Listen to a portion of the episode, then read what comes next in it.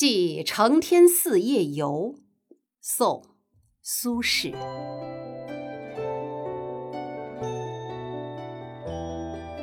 元丰六年十月十二日夜，解衣欲睡，月色入户，欣然起行，念无与为乐者。遂至承天寺，寻张怀民。怀民亦未寝，相与步于中庭。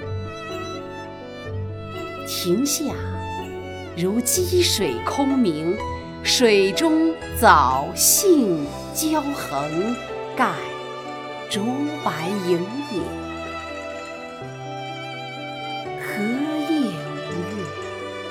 何处无竹柏？